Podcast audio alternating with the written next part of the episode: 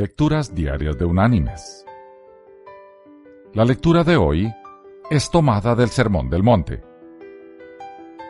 Allí en el Evangelio de Mateo, vamos a leer del capítulo 6 los versículos 9 y 10, donde Jesús nos dice, Vosotros pues oraréis así. Padre nuestro que estás en los cielos, santificado sea tu nombre.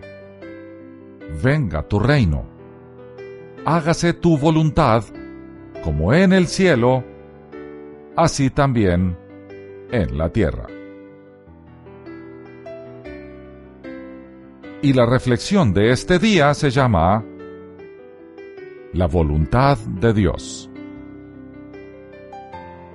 Si todos los hombres siguiesen la voluntad de Dios, esta tierra sería semejante al cielo.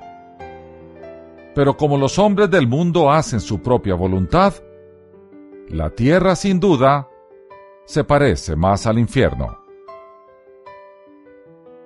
Hacer la voluntad de Dios es colocarse en la posición de servidor.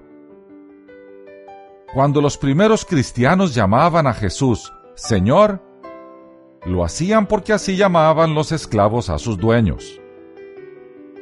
En esos tiempos, cuando un esclavo era comprado en el mercado, pasaba a ser propiedad de su amo.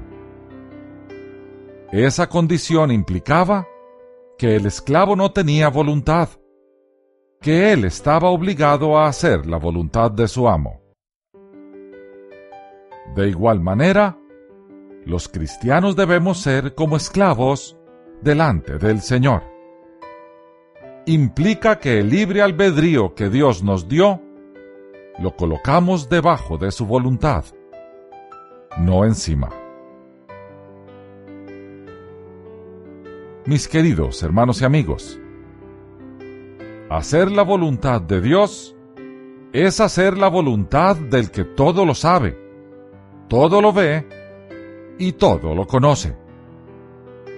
Del que sabe qué es lo que conviene, qué es lo que destruye y qué es lo que bendice. Sometámonos a la voluntad de Dios. Esa es su voluntad. Que Dios te bendiga